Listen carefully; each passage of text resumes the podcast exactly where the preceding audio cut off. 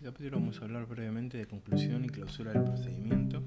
Eh, como ustedes sabrán, esto se puede encontrar en la norma a partir del artículo 225 de la ley. Vamos a hacer algunas consideraciones, principalmente respecto de la conclusión, que quizás tienen mayores elementos para desarrollar. Y vamos a hacer una suerte de contraste respecto de la conclusión y algunas variantes de la conclusión que ya hemos mencionado en las diferentes reuniones, pero que me interesa resaltar. Así que bueno, dicho esto, vamos a comenzar.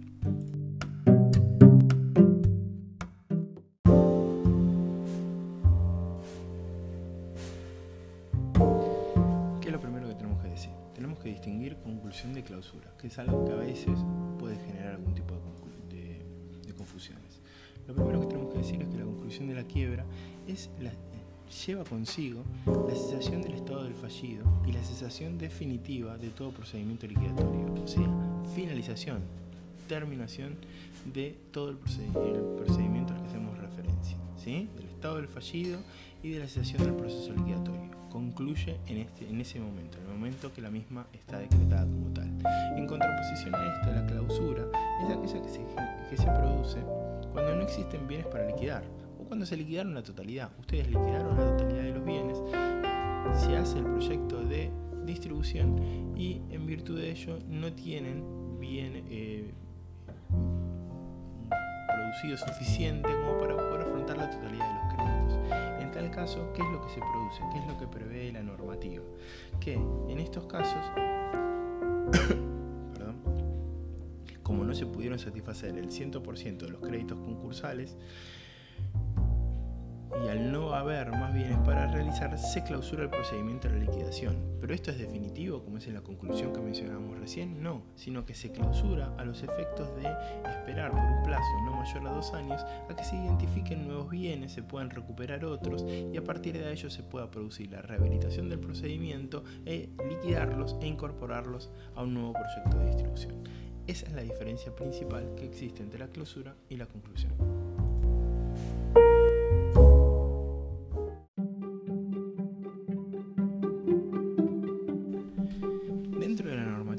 Encontrar que se identifican dos formas de conclusión del proceso. Las formas de conclusión que se identifican, y vamos a desarrollar brevemente resaltando algunos puntos este, importantes, son el avenimiento y el pago total. Son las dos maneras a, través de las cuales estos procedimientos pueden llegar a su, a su conclusión.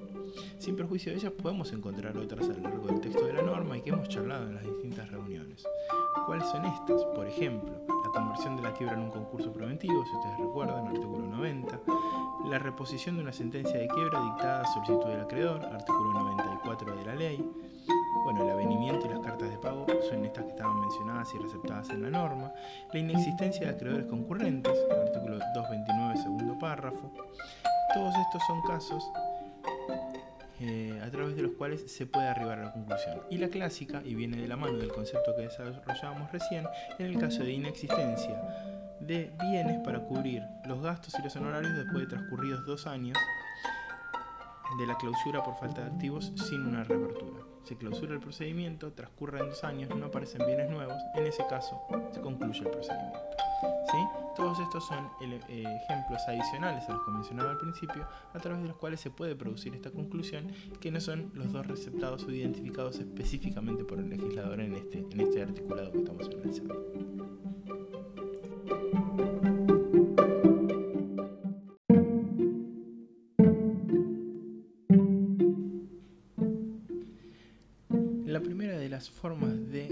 Que está tratado dentro de la ley es el avenimiento y lo encontramos a partir del artículo 225. Este es uno de los casos clásicos en los cuales se puede producir la conclusión de la quiebra. ¿Cuándo se ocurre esto? Cuando todos los acreedores verificados expresan a través de un escrito, con firmas que van a tener que ser autenticadas, el consentimiento para que concluya el proceso falencial que se está desarrollando. Esta es una, de las maneras a través de las cuales se puede arribar a la conclusión. ¿sí? El consentimiento expreso y formal en el cuerpo del expediente de cada uno de los acreedores respecto de la conclusión del procedimiento. ¿Qué particularidades tiene este proceso? En primer caso, va a exigir la unanimidad de los acreedores, quirografarios y privilegiados. En segundo, como segundo elemento, La conformidad de todos estos acreedores va a, ser, tener que ser expresa, escrita y formalizada. En este caso, las condiciones o las cláusulas que se establezcan o las pautas que se establezcan respecto a los acreedores no va a tener que tener condiciones de igualdad, no va a tener que respetar a ningún tipo de categoría. Pueden convenirse condiciones desiguales e incluso no darse a conocer las condiciones acordadas con cada uno de ellos. ¿Sí? Lo único que requiere la norma es la conformidad expresa en el cuerpo del expediente. Ahora, ¿puede darse el avenimiento sin unanimidad expresa bueno, solamente cuando se garanticen. ¿Podrá darse? Sí, podrá darse. ¿Cuándo? En el caso de que se garanticen los créditos pendientes de resolución judicial, que pueden ser en trámite de verificación, haya un, un, recurso pendiente o alguna otra alternativa, y los créditos ya verificados o admitidos con titulares que no se pudieran encontrar para obtener de ellos la conformidad. En tanto y en cuanto se puedan garantizar los créditos de todas estas partes que por alguna circunstancia tengan créditos que no se encuentren incorporados, no estén firmes o no puedan ser hallados o encontrados de manera razonable, en tanto y en cuanto se puedan garantizar los créditos de estas partes, es que el juez podrá admitir, podrá, de todas maneras el juez podrá considerar algún elemento adicional, pero podrá admitir que el avenimiento sin que haya una unanimidad expresa que abarque la totalidad sin más.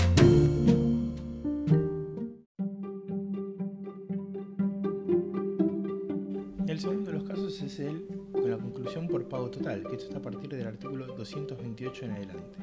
¿Cuándo se produce la conclusión por pago total?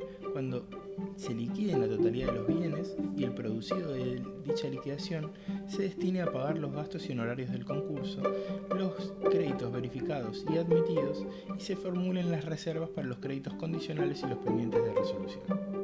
En tanto y en cuanto se den estas circunstancias que mencionaba recién, es que podrá concluir el procedimiento